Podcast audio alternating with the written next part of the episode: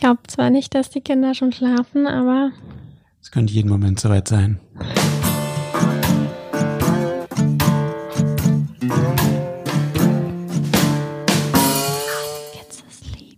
Ja, willkommen zurück nach einer ziemlich langen Pause. Ich habe gemerkt, dass ich für Podcasts eigentlich überhaupt nicht geeignet bin. Deine körperliche Konstitution ist äh, fragwürdig. Ja, bei meinen häufigsten Krankheiten Halsschmerzen, Heiserkeit und Mandelentzündung sind. Ja, das war, deine Stimme war eher so ein krächzendes Etwas. Ja. Es gab mehrere Abende, sollen wir es versuchen, aber meistens ging dann die eine Krankheit in die nächste über. Naja, aber irgendwann zwischen diesen Krankheitsepisoden waren wir ja in Köln und haben da unser neues Thema gefunden. Ja, genau genommen waren wir da bei einer Podiumsdiskussion ähm, von der sogenannten Minty-Stiftung unter anderem. Also Mint, ähm, Mint ist ja bekannt und die drei E's stehen für Education, Excellence ähm, und noch ein E. Energy. naja, also jedenfalls ist das eine, äh, eine, eine Institution, die sich zum Ziel gesetzt hat, ähm, Filmemacher und Wissenschaft zusammenzubringen. Also äh, wohl nach einem amerikanischen Vorbild, äh, das dort schon seit vielen Jahren aktiv ist, das Sloan Foundation unter anderem. Es gibt, glaube ich, zwei dort, ähm, die eben schon seit vielen Jahren eben äh, Kontakte herstellen zwischen Wissenschaftlern und Filmemachern, um eben Recherche zu vereinfachen oder eben auch einfach einen äh, Ideenaustausch auch zu ermöglichen. Und als alte Science-Fiction-Fans sind wir natürlich große Fans von dieser Organisation. Und wir haben die damals kennengelernt, als die an der Filmakademie zu Besuch waren und da einen Tag ähm, einen Vortrag gehalten haben und ihre Studienergebnisse präsentiert haben. Und am anderen Tag waren wir noch beim DLR Raumfahrtzentrum.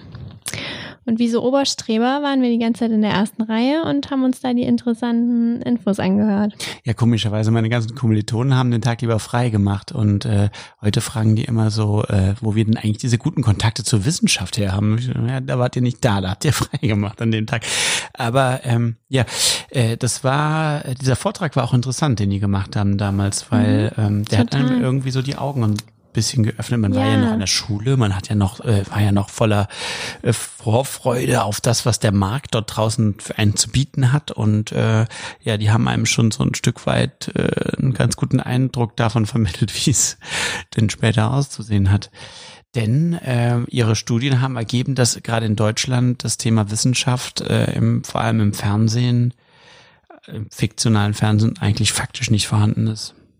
Hm. Und äh, es gibt ja auf der anderen Seite ähm, Studien, die beweisen, dass ähm, Wissenschaft, die in den Medien präsent ist, auch ähm, ein riesiges Interesse weckt. Nach Breaking Bad äh, sind ja scheinbar die Studentenzahlen im Fach Chemie total nach oben geschnellt. Und ähm, auf der anderen Seite gibt es auch immer diese Geschichten, dass Medizinstudenten in den USA mit Dr. House gelernt haben und dass eben in den USA es da schon länger die Tradition gibt, dass eben Wissenschaft sehr realistisch und sehr genau abgebildet wird. Es gibt auf jeden Fall auch ähm, nachdrückliche Belege dafür, dass generell einfach Berufsgruppen, die halt äh, vor allem natürlich im Fernsehen, weil das am reichweitenstärksten ist, äh, sehr präsent sind, eben auch ähm, jungen äh, Ab Schulabgängern quasi Optionen überhaupt erst aufzeigen, welche Berufe die machen können. Also äh, dass quasi sich äh, die, die mediale Darstellung von Berufen eben ganz wesentlich darauf auswirkt, welche Interessen von Schülern anschließend geäußert werden, in welche Bereiche sie möglicherweise gehen wollen. Und ähm, das hat die Studienlage dann von dieser Minty-Stiftung eben sehr deutlich gezeigt, dass es in Deutschland im Wesentlichen an Berufsbildern eigentlich nur zwei gibt. Ja, zwei im Film, Fernsehen dargestellt werden. Das äh, kann ja jeder selbst verantworten jetzt. Ähm, Ihr habt fünf Sekunden Zeit, um es für euch zu beantworten. Für alle, die hinter Mond sind, das sind natürlich die Polizisten äh, für die komplette Krimiwelt, äh, also beziehungsweise auch Kriminal Arbeiter im weitesten Sinne, da gehören dann vielleicht auch noch die Anwälte und sowas dazu. Und eben äh, Mediziner. Mhm. Ja. Vielen Dank. Danke, ja. Ja, warum ist das so? Ich denke, weil es auf den ersten Blick die beiden Berufe sind, die am meisten mit dem Thema Tod zu tun haben und man dann wahrscheinlich denkt, okay, super, da können wir eine emotionale Geschichte erzählen. Ja, es sind eben auch beides Berufe, wo man sehr gut episodisch, glaube ich, erzählen kann. Also es sind ja beides so Berufe, wo quasi Fälle reinkommen, die dann Probleme haben und ein neues Feld aufmachen und danach äh, wieder weg sind. Was ja eben, ich sag mal, für eine klassische wissenschaftliche Arbeit eigentlich genau das Gegenteil ist. Da arbeitet man ja oft sehr viele Jahre an irgendwas und kommt möglicherweise am Ende trotzdem nicht wirklich zu einem Schluss. ähm, also Keiner hat Lust dabei zu sein, wenn jemand drei Jahre an seiner Doktorarbeit schreibt und, und nicht fertig wird. Trotzdem nicht fertig. ja, ähm, das ist ähm, in gewisser Weise naheliegend. Ähm, es hat einfach, diese beiden Genres haben einfach in Deutschland auch eine große Tradition. Ja, und ähm, Interessant war aber auch in diesem Vortrag die Perspektive, weil die waren tatsächlich auch bei den Sendern äh, ZDF, ARD, beim öffentlich-rechtlichen hauptsächlich, weil dort die Probleme, man höre auf, noch viel größer sind als im Privatfernsehen. Klammer auf. Das liegt aber vor allem daran, dass das Privatfernsehen eben solche amerikanischen Serien wie Big Bang Theory Big und sowas zeigen, wodurch äh, der Anteil an Wissenschaftlichkeit äh, und auch die CSI und wie sie alle heißen, ne? ähm, der Anteil an Wissenschaftlichkeit dort grundsätzlich viel höher ist, was nicht an ihren eigenen Produktionen im Wesentlichen liegt, sondern eher an den Importen. Aber dass eben die, äh, die Redakteure da auch tatsächlich offen geantwortet haben oder die Senderverantwortlichen, warum sie eben keine Wissenschaft in ihren Programmen haben wollen. Ja, und den Satz äh, vergesse ich auch nicht, weil sie hauptsächlich angekreuzt haben, ich möchte nicht, dass da irgendwer in einem Kolben rumrührt. Und ich weiß nicht, was das ist. genau. Also man hat grundsätzlich scheinbar so eine Angst davor, dass wenn man mit Wissenschaft arbeitet, der Zuschauer mit Dingen konfrontiert werden könnte, die er nicht versteht. Und da geht man dann davon aus, dass ihn das nicht interessiert. So. Mhm. Ja, können wir das dann soweit bestätigen? Nein, natürlich nicht. Also zumindest äh, die Realität sagt uns ja das Gegenteil. Denn äh, ganz, wir sehen ja in Amerika ganz klar, dass äh, ganz große, erfolgreiche Serien übrigens nicht nur da, eigentlich überall auf der Welt, außer in Deutschland, ähm, ganz große äh, Serienfilme mit einem sehr starken wissenschaftlichen Anteil und Riesenerfolg, Riesenerfolge sein können. Man hat ja trotzdem auch das Gefühl, dass äh, wenn man sich dann das Shield oder sowas anschaut, dass da dann auch wiederum die Polizeiarbeit viel realistischer erzählt wird als in diesen Tausenden von Krimis, die jeden Tag in Deutschland laufen. Ja, also, äh, wie ist unsere Erfahrung dazu? Wir haben ja eigentlich seit vielen Jahren irgendwie aus irgendwelchen Gründen immer wieder, äh, kommen wir auf wissenschaftliche Figuren in unseren Filmen zurück, weil wir das irgendwie scheinbar interessant finden oder und damit auch tolle Witze machen kann eigentlich. Ja, wir haben eigentlich regelmäßig irgendwelche Philosophen, Geisteswissenschaftler, Physiker, aber auch, auch genau Astrophysiker, normale Physiker, ja. Physikerin. Ja. Eigentlich immer drin. Und ähm, ja, also es ist schon problematisch gewesen. Ich wurde jetzt gerade vor ein paar Wochen nochmal äh, von der Redakteurin dazu verdonnert, den, das Wort Mint aus äh, einem der Dialoge rauszustreichen, weil die Leute nicht wissen würden, was das ist. Und das sagt schon ziemlich viel über deren Toleranz in Bezug auf Wissenschaft aus. Ja, ich finde es eigentlich in zweierlei Hinsicht äh, beängstigend. Auf der einen Seite, dass man seine Zuschauer so einschätzt, dass scheinbar ein wesentlicher Anteil den Begriff nicht kennt. Das schätzt seine Zuschauer relativ niedrig ein. Also ich glaube das auch nicht. Und das glaube ich auch nicht. Und zum Zweiten, was eigentlich noch beängstigender ist, selbst wenn es jetzt die Zuschauer vielleicht nicht unbedingt verstehen würden, warum soll man es deswegen rausstreichen? Ja, also, das zeigt die Angst, dass selbst wenn man ein Wort nicht versteht, man mal wieder den Fernseher ausschaltet und aus dem Fenster wirft. Merkwürdig, aber es trifft einen halt immer wieder und ähm ja, das ist jetzt ein kleines Beispiel, aber ich meine auch so mit den Berufen, die wir da immer vorschlagen, hat man schon immer das Gefühl, sie tendieren sehr gerne zu was Normalem. Ja. Ja, es ist irgendwie, ich hatte so die Erfahrung gemacht, ähm, das habe ich auch bei dem Podium dann so versucht zu erläutern, was nicht so ganz einfach war, weil es auf Englisch war. Also auf Englisch klingt es immer viel cooler, wenn man es da erklärt. Ach so? Okay, gut. Ja, danke, danke. ähm, das, äh, was habe ich gesagt? Genau, ja, dass man eigentlich diese Figuren, die aus dem wissenschaftlichen Kontext kommen, jetzt nicht in dem Sinne verboten bekommt, aber würde man an irgendeinem Punkt des Prozesses sagen, okay Leute, wir haben uns anders überlegt, wir machen anstatt des Physikers doch einen Anwalt, dass dann alle mega happy wären. Das spürt man irgendwie die ganze Zeit sehr deutlich, so dass äh, es, man bekommt es nicht verboten, aber ähm, es erfährt keine Gegenliebe in keinster Weise, obwohl wir jetzt schon mehrmals gezeigt haben, eigentlich in mehreren Filmen, die man sich auch anschauen kann, dass es eigentlich total gut funktioniert hat. Also Film kann man viel vorwerfen, aber die, ich finde, die wissenschaftliche oder die, die Darstellung der wissenschaftlichen Figuren ist ein totaler Mehrwert in allen Filmen gewesen, wo das bisher drin war. Ja. Auf der anderen Seite, was immer wunderbar funktioniert, ist die Zusammenarbeit mit der Wissenschaft. Ah ja, genau. Also da können wir wirklich nur in den höchsten Tönen schwärmen.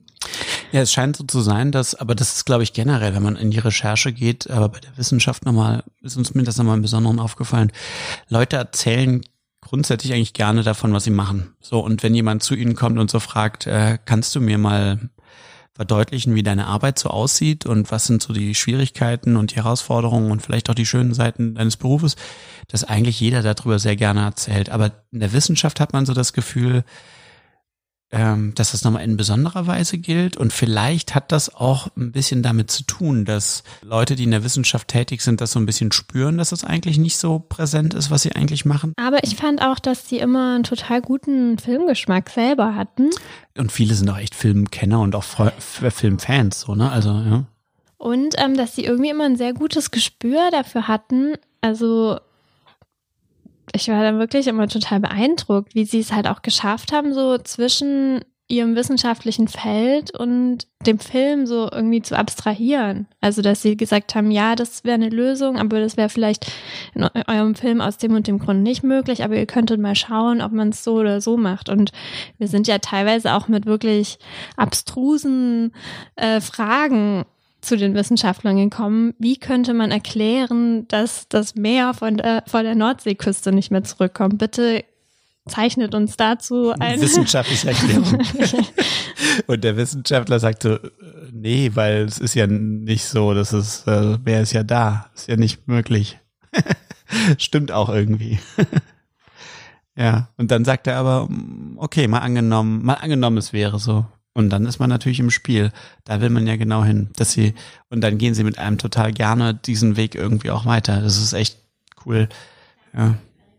Ja, und dafür war Minty für uns auch echt immer eine super Schnittstelle, weil die einem wirklich alle möglichen Leute vermitteln und. Ja, ähm, also die, so viel dazu, ne? Das ist äh, kurz und knapp. Mit Wissenschaftlern zu arbeiten macht total Spaß. Und in Deutschland gibt es wenig Gegenliebe von äh, Entscheiderseite dafür. Ja, ähm, was wollen wir uns denn heute mal genauer anschauen nach diesem kleinen Ausblick in die deutsche Wissenschaftslandschaft? Ja, wir haben heute ähm, drei Filme. Wir werden uns einen unserer absoluten Lieblingsfilme Arrival angucken. Interstellar, Der Marsianer und die Serie Tschernobyl. Das sind vier, wenn ich richtig zähle. Ja, drei Filme und eine Serie. Also, okay. Tschernobyl ist eine Serie. Stimmt. Ja, und unter welcher Fragestellung? Na, wie schafft man es, mit Wissenschaft eine gute Geschichte zu erzählen? Und, und warum vielleicht auch, äh, gibt es irgendwie so das Vorurteil, dass das vielleicht irgendwie nicht so gut möglich sei? Und ich habe was Interessantes gefunden. Ich habe das zwar nicht selbst gelesen, aber ich habe irgendwie so ein Video gesehen, wo das erklärt wurde. Und zwar gibt es scheinbar von Aldous Huxley, von Anu dazu mal ein Essay namens äh, Theater and Science. Und dort ist so die Kernthese wohl die, dass ähm, Huxley sagt, dass Wissenschaft zwar grundsätzlich eigentlich total spannende Themen aufbringt, aber in der Erzählung ähm, Schwierigkeiten mit sich bringt. Und zwar ähm, sagt er, dass das Problem ist, dass ähm, normalerweise Geschichten sehr stark zu einen emotionalen Themen tendieren. Also zum Beispiel äh, Liebe, Tod, Selbstverwirklichung, ähm, mit Ängsten und Sorgen und Nöten, aber auch Hoffnungen spielen, also irgendwie so diesen soften Themen. Und Wissenschaft eigentlich aus einer ganz anderen Richtung kommt, weil es ja dort um so eine Form von Erkenntnisgewinn geht und um äh, eher äh, eine kühle Angelegenheit und dass sich das irgendwie nicht so gut verträgt und dass aus diesem Grunde viele Geschichten, die sich mit Wissenschaft befassen, eigentlich nicht den Prozess der Wissenschaft selbst beschreiben, sondern eher so die wie so die Konsequenzen von Wissenschaft. Also so ein Klassiker, der böse Wissenschaftler hat halt äh, irgendein Experiment äh, vergeigt und jetzt ist irgendwas Schlimmes passiert und der Film geht dann jetzt darum, aber es geht eigentlich nicht um die Form der wissenschaftlich, des wissenschaftlichen Erkenntnisgewinns. Ja, ich denke, man muss die Wissenschaft immer mit der Emotion verbinden, sonst lässt sie sich eben in der Unterhaltung schwer vermitteln. Aber das werden wir ja bei den Beispielen sehen, dass es eben auch auf unterschiedliche Art und Weise gelingen kann. Und mh, mm, ja, insgesamt steht man wahrscheinlich immer auf der Frage von einer Gratwanderung. Also zum einen, also zum einen, wie viel Information über die Wissenschaft gebe ich preis, ohne zu langweilen, aber ohne das gleichzeitig irgendwie unglaubwürdig zu machen. Das finde ich ist immer eine schwierige Frage, wenn man selber daran arbeitet. Und dann auch der anderen Frage, Wissenschaft als Normalität? Also muss es eigentlich auch jedes Mal, wenn eine der Figuren irgendwie Wissenschaftler ist, auch automatisch dann um das Thema von Wissenschaft gehen? Darüber haben sich ja auch schon viele Wissenschaftler beschwert, dass es dann halt immer diesen verrückten Zeitreiseprofessor gibt oder sowas. Und Wenn überhaupt, ja. Aber eine normale Person ja. hat einfach ja, mal Liebeskummer hat und Wissenschaftler ist oder irgendwie sowas, ja. Also es scheint irgendwie so eine komische Schwierigkeit zu geben, die Wissenschaft in die Realität einzubetten oder so.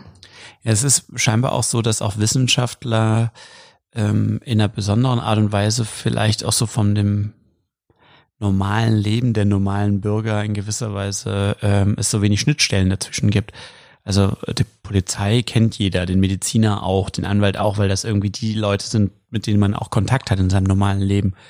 Aber Wissenschaft hat scheinbar schon so das Problem, dass die so ein bisschen hinter verschlossenen Türen agieren und dass Leute ja ganz oft, wenn man denen sagt, ähm, zeichne mir mal einen Wissenschaftler, dann malen die halt irgendwie so einen Typen in so einem weißen Kittel mit so einer wirren Brille und äh, so Kolben in der Hand halt. Also, dass die allermeisten Wissenschaftler ähm, ganz normal rumlaufen mit so Pullis und so.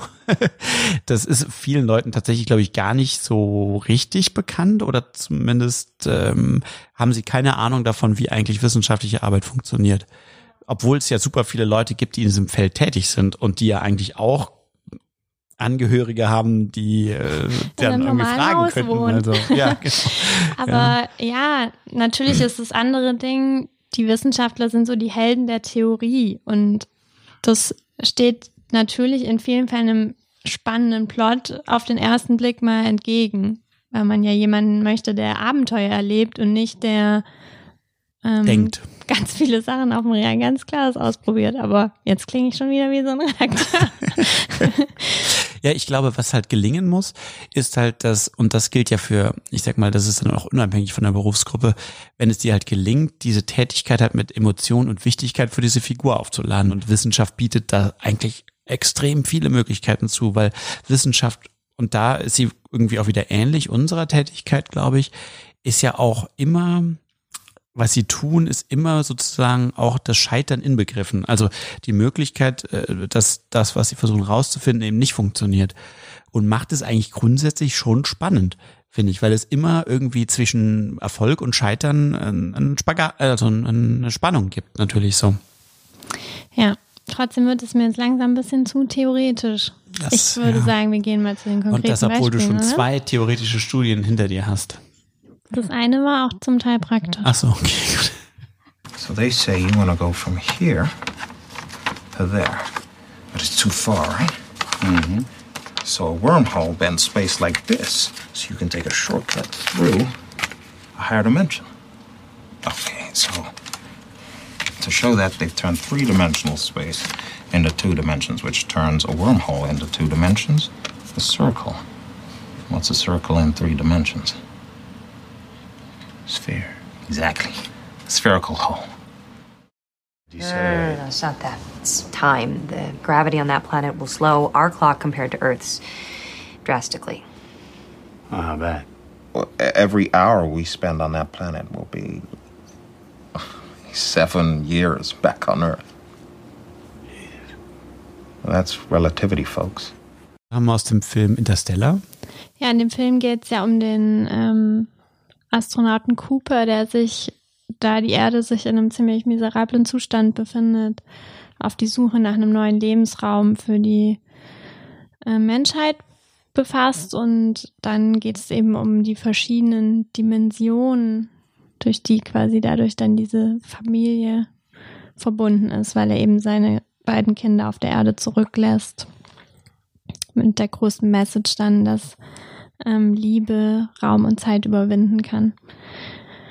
Ich habe ja ein gespaltenes Bild zu diesem Film. Ja. Also man, man will diesen Film irgendwie gerne mögen und ich finde, der mhm. ist auch in so vielen Stellen auch toll, ja, mhm. und äh, der, der begibt sich irgendwie, ich finde so beide Arme offen, völlig verwundbar so auf das Publikum zu und das mag man natürlich, das mag ich an dem Film total gerne, dass der so, man spürt dem total an, dass die Macher wirklich ganz, ganz hart versuchen, diesen Film zum Funktionieren zu bringen und teilweise dabei aber auch scheitern. Ja. So. Es war schon ein Erlebnis, ihn im Kino zu sehen und wir haben ihn ja auch zu Hause nochmal angeschaut, um zu gucken, was daran eigentlich nicht stimmt. Und ähm, inzwischen bin ich der Meinung, dass für mich das Drehbuch ja wie so eine Art erste Fassung ist oder so. Also es ist gut und ähm, es steckt einfach super viel drin, was man erzählen möchte und was toll ist, aber man hat irgendwie die ganze Zeit das Gefühl, man hätte über dieses Drehbuch nochmal drüber gehen müssen. Und dann hätte man auch, glaube ich, diese Teile der Wissenschaft nochmal ziemlich gekürzt und unterschiedlich angeordnet oder so. Weil für mich fühlt sich dieser Film wie so ein Behälter an, der so sagt, guck mal, hier ist die Wissenschaft, die ich euch hier biete.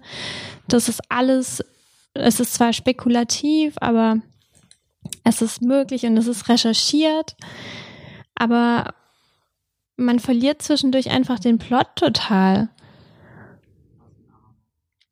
Ja, es ist ja auch interessant, weil die auch in ihrer, ich sag mal, ähm, Meta-Berichterstattung, also das, was sie so selbst von sich die ganze Zeit behaupten, auf die Wissenschaft einen super großen Fokus legen. Ja, sie also, haben ja auch diesen bekannten ähm, Berater, Kip, Kip Thorne, ja, ja, das ist scheinbar ein sehr bekannter Physiker. Dann verschiedene Bücher darüber ja. veröffentlicht, Und dann gibt's ja auch noch Neil deGrasse Tyson, der irgendwie auch in gewisser Weise da ähm, seinen Segen drüber gegeben hat. Und wenn man sich diese ganzen Features auf der DVD und äh, diese Clips dazu anguckt, die geben schon ganz schön damit an, wie sie mit Wissenschaft umgehen bei sich. Und ähm, in das, ähm, dass das alles total stimmig ist, was da drin ist. Und das mag auch sein. Also zum Beispiel wird auch immer diese Darstellung des schwarzen Lochs als so eine kugelartiges etwas so äh, total gelobt und wird immer gesagt, so ja, das ist so die beste Darstellung eines schwarzen Loches, die man so bisher überhaupt irgendwo gesehen hat. Ähm, das mag alles sein. Aber ich finde, so diese Ausschnitte, die man halt gerade gehört hat, machen schon, zeigen auch schon so deutliche Probleme, weil auch wenn das faktisch alles stimmen mag, habe ich doch irgendwie nicht das Gefühl, dass dort Wissenschaftler miteinander reden, sondern als würde mir als Zuschauer die ganze Zeit irgendwie was erklärt werden. Also ich meine, die sind auf der Reise äh, zu irgendwelchen fernen Blablabla Sternen und da erklärt der eine Astronaut dem anderen und ähm, im Film sieht man das ja dann auch wieder, das mit dem Blatt so, mhm. mit dem Stift durch das Blatt bohrt, um irgendwie jetzt so äh, Raumfaltungstechnologie zu er erklären und man denkt so, also äh, das kenne ich eigentlich schon allein davon, dass ich irgendwie immer Science-Fiction-Filme geguckt ja. habe. Und das müssten doch, das kann mir doch keiner erzählen, dass die auf der Mission sich gegenseitig sowas dann noch erklären müssen. Ja. Also, das hat das, jeder schon mal mitbekommen und wenn, dann klärt man sowas nicht auf der Fahrt, dann. ja. Also es wirkt irgendwie teilweise so, ähm, ja, sie, sie verwenden Wissenschaft und die verwenden sie vielleicht auch in sich korrekt und schlüssig, aber es passt nicht so richtig zu ähm, der Art der Figuren, die irgendwie damit so agieren. Ja, man Und spürt halt die ganze Zeit sich als Zuschauer. Also es müssen Informationen nachgeliefert werden. Es muss jetzt nochmal erklärt werden, warum das jetzt so ist. Warum ist da weniger Zeit vergangen, hier mehr? Ähm, wo sind wir jetzt hier im Raum und keine Ahnung. Und man merkt, also man sieht den Mehrwert irgendwie nicht. Also ich hatte das zu großen Teilen auch gar nicht gebraucht. Also es würde für mich auch genauso funktionieren, wenn diese Dinge halt einfach passieren würden. Und man, wenn man sich dafür interessiert, halt das im Nachhinein halt sich dann nochmal nachrecherchieren kann oder so. Aber es bringt mir jetzt nichts, dass der Film die ganze Zeit auf sich selbst verweist und so wie so darstellt, so, hey, wir sind super recherchiert, hey, wir sind super recherchiert, hey, wir sind super recherchiert. Mhm. Und dabei eben sehr großen Fokus so auf die Wissenschaft legt, aber nicht auf die Wissenschaftler, weil, ja, wie eben gerade schon gesagt, das einfach unrealistisch ist, dass sie selber scheinbar sich das noch gegenseitig erklären müssen und zum anderen ich auch im Gegensatz zu vielen anderen ähm, Raumfahrtfilmen äh, auch zum Beispiel in dem Film finde, dass nicht klar wird, wer da jetzt welche spezifischen Aufgaben hat und man auch gar nicht so verschiedene Wissenschaftstypen daraus erkennt. Also ich sehe da auch sehr viel Talking Heads und einfach so Leute, die so wirken, als wären sie zum ersten Mal jetzt in so einer Konstellation zusammen. Das ist natürlich irgendwie so voll das harte Urteil jetzt über den Film, weil ähm, ich finde, das wird, wird dem auch nicht ganz gerecht. So, insgesamt ist dieser Film, wie gesagt, ich will den eigentlich auch so voll mögen. Aber es geht ja jetzt immer um das, den Teil der Wissenschaft. Und was man dem Film auch vorhalten kann, ist, dass sie selbst halt sehr stark damit angeben, wie ihre Wissenschaft, wie toll die irgendwie ist. Und deswegen kann man es ihnen vielleicht jetzt schon auch dann nochmal äh, versuchen zu kritisch zu sehen, so, ja. Also verglichen mit In aller Freundschaft finde ich den Film gut. Wissenschaftlich gesehen, oder? nee, aber das zeigt eben, was ich vorher gesagt habe, dass es, glaube ich, wirklich auf die Verbindung ankommt zwischen der emotionalen Geschichte der Figuren und eben diesen wissenschaftlichen Anteilen, die so die Welt erklären. Und wie das dann mit dem Ende ist und so, da gibt es ja, glaube ich, auch so geteilte Meinungen. Also, ja, mir hat das eigentlich gefallen, als er da hinter dem Regal war. Und ich mag das ja auch, wenn quasi so eine Theorie dann in der Fiktion übertrieben wird, so dass Dinge möglich sind, die eigentlich unmöglich sind. Aber manche fanden das ja auch viel zu dick aufgetragen dann am Ende. Ich wir können, ich habe noch einen zweiten äh, Ausschnitt, den können wir uns ja vielleicht mal noch kurz anhören. Vielleicht hilft das. Maybe we've spent too long trying to figure all this out with theory. You're a scientist, Bran. So listen to me. When I say that love isn't something we invented, it's observable, powerful. It has to mean something. Love has meaning, yes. Social utility, social bonding, child rearing. We love people who have died. Where's the social utility in that? None. Maybe it means something more, something we can't yet understand. Maybe it's some evidence, some artifact of a higher dimension that we can't consciously perceive. Ja, also es ist sehr talky und ich finde, das zeigt eben auch das Problem, so sind Wissenschaftler halt nicht. Also Wissenschaftler sind einfach normale Menschen und nicht welche, die in ihrer Freizeit oder wenn sie über Liebe reden, dann auch so mega komische Begriffe aus der Wissenschaftssprache kombinieren, um sich dann zu erklären, oh, es gibt noch ein Leben außerhalb unserer wissenschaftliche Begriffe, vielleicht etwas, das wir nicht erklären können, irgendein Artefakt, bla bla bla. Also das überzeugt ja, mich nicht. Es überzeugt mich auch nicht. Aus zweierlei Gründen eigentlich. Also einerseits ist das wirklich total ausgesprochen, das Thema des Films in dieser Dialogszene. Das ist also im Grunde genommen ja genau das, wo auch die Hauptfigur Cooper dann später hin muss.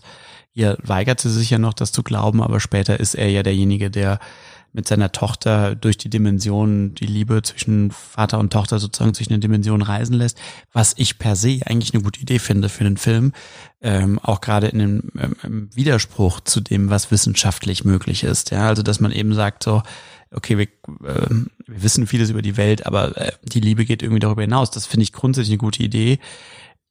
Strukturell finde ich es allerdings fragwürdig quasi, dass es hier genau in der Mitte des Films eine Szene gibt, wo das genau so ausgesprochen wird ähm, weil das einfach so ein bisschen billig ist, so, ja, wo man irgendwie auch, wie du meintest, vielleicht das Gefühl hat, ja, das schreibt man mal so, aber das würde man auf normalerweise eigentlich im Prozess in weiteren Fassungen so abmildern, dass es nicht mehr so ausgesprochen ist, dass es nicht mehr so in your face ist.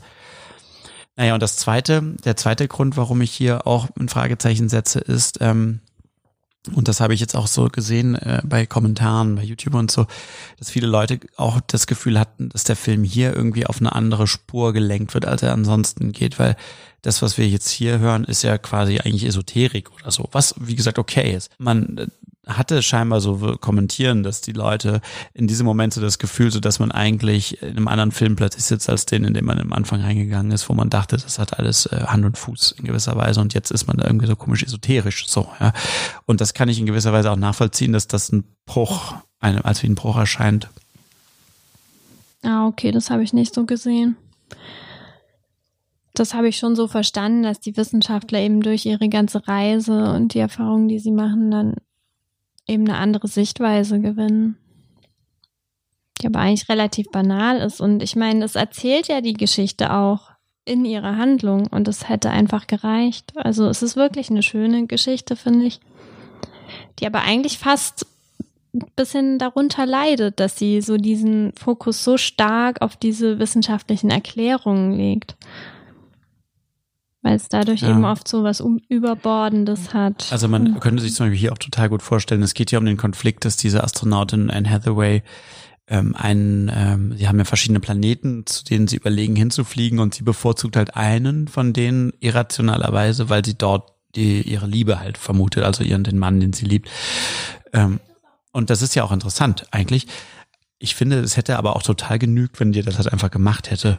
Und ähm, dass, dass man das nicht in so, so ausdeklinieren muss, wo sie sich dann nochmal so erklärt, ja, aber Liebe wandert auch durch Raum und so. Man hat ja schon sehr stark das Gefühl, dass hier einfach Dinge geplantet werden, damit man die später eben ernten kann. Ähm, am Ende, wenn dann eben diese Dinge tatsächlich passieren, damit man als Zuschauer möglicherweise nicht einfach da sitzt und nichts mehr versteht, so hat man das irgendwie dann schon mal irgendwie erwähnt. Aber das ist natürlich nicht so super elegant in gewisser Weise. Here are some of the many things we don't know about heptapods. Greek, hepta 7, pod, foot, 7 feet, heptapod. Who are they? Trying to answer this in any meaningful way is hampered by the fact that, outside being able to see them and hear them, the heptapods leave absolutely no footprint. Why did they park where they did? The world's most decorated experts can't crack that one. The most plausible theory is that they chose places on Earth with the lowest incidence of lightning strikes. But there are exceptions. The next most plausible theory is that Sheena Easton had a hit song at each of these sites in 1980, so we just don't know.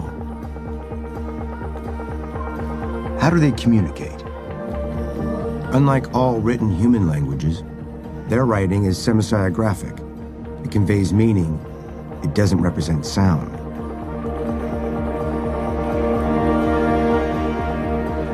Perhaps they view our form of writing as a wasted opportunity, passing up a second communications channel.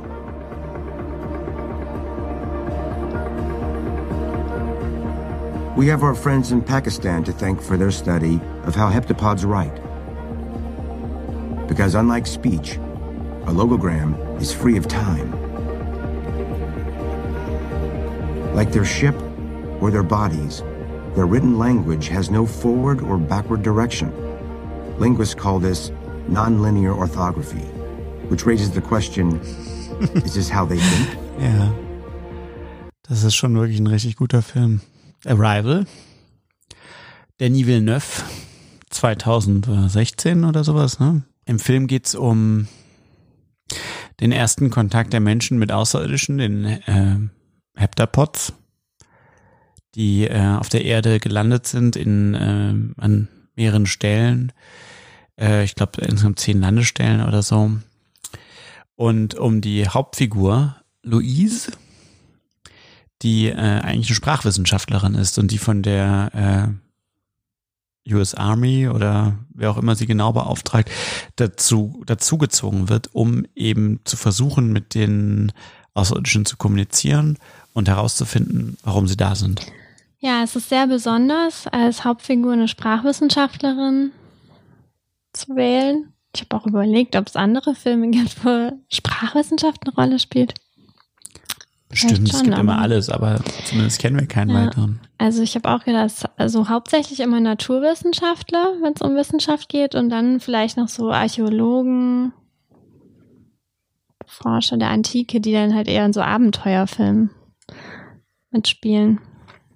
Ja, und da sieht man eben mh, mm, ganz anders als in Interstellar, wo es einfach so mh, mm, das Sein und das All und schwarze Löcher und das große Ganze irgendwie geht, hat man sich hier halt einen spezifischen Teil der Wissenschaft, die Sprachwissenschaft rausgewählt und in einen speziellen Fall der Kommunikation mit einer Entität, deren Sprache und Denkmuster man nicht kennt, ähm, gewählt und versucht da eben die Geschichte zu erzählen, wie es da zu einer Verständigung kommt. Und man weiß irgendwie immer in diesem Film, wo man ist.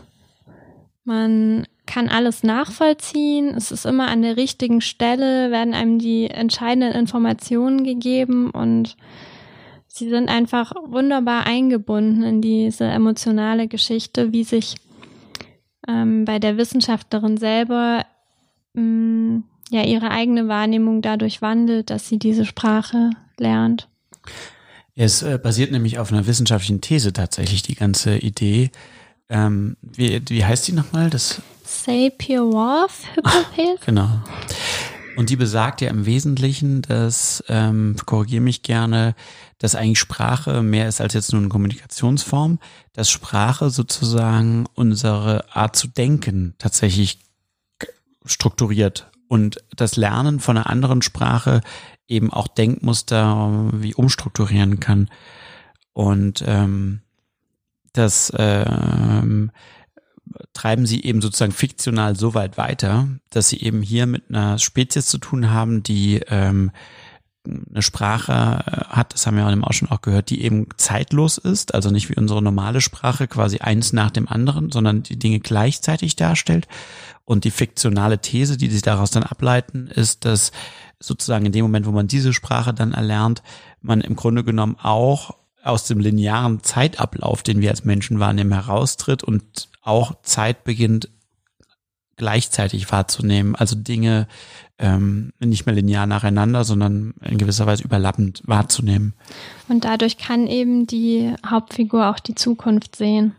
Ja, es klingt total crazy, aber es ist in dem Film wirklich total wunderbar dorthin erzählt. Also, dass man gar nicht das Gefühl hat, dass das jetzt tot, völlig absurd wäre oder so, sondern dadurch, dass der Film einen so schön an der Hand nimmt. Und ich glaube auch, es hat auch viel damit zu tun, dass diese These tatsächlich Realität ist, auch die dahinter liegt. Äh, ja, das spürt man das dem ist Ganzen nachvollziehbar. An. Und das ist ja nicht eine These, sondern das ist ja auch schon eine lange Tradition, dass immer wieder ähm, Wissenschaftler darauf kommen, dass eben Sprache unsere Weltsicht prägt und dass wenn ich jemanden begegne, der mir völlig unbekannt ist und dessen Systematiken und Denkmuster ich nicht kenne, es auch riesige Probleme gibt, dann was zu übersetzen. Und da gibt es eben auch Wissenschaftler, die sagen, eine Übersetzung ist überhaupt nicht möglich. Es ist immer eine Interpretation.